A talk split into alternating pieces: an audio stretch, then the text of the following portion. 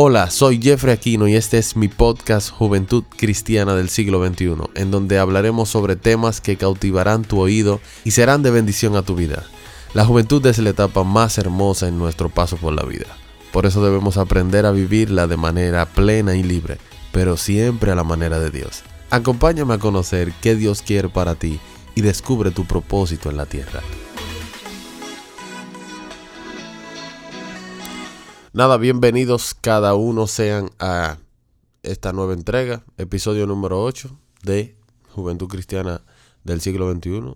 Qué rápido pasó del tiempo, eh, qué rápido hemos avanzado, gracias al Señor también. Estamos en el episodio número 8 y he traído un tema bastante interesante. Creo que es una palabra que me inventé.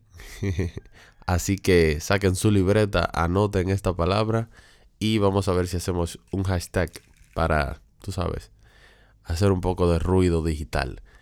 Se llama el episodio número 8, Sé Influcristo. Sí, dirás, ¿es un híbrido de influencia y Cristo? Sí, es un híbrido.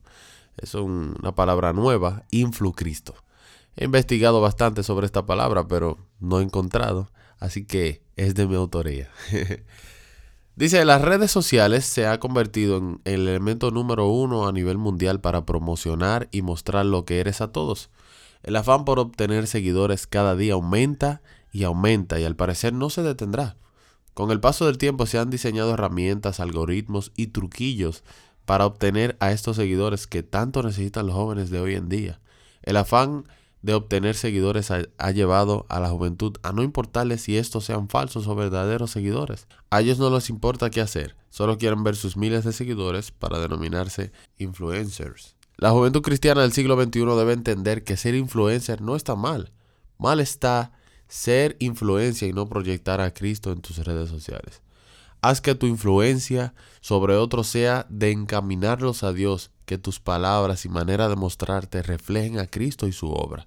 El apóstol Pablo dijo en Gálatas 2.20, Con Cristo estoy juntamente crucificado, y ya no vivo yo, mas vive Cristo en mí, y lo que ahora vivo en la carne, lo vivo en la fe del Hijo de Dios, el cual me amó y se entregó a sí mismo por mí.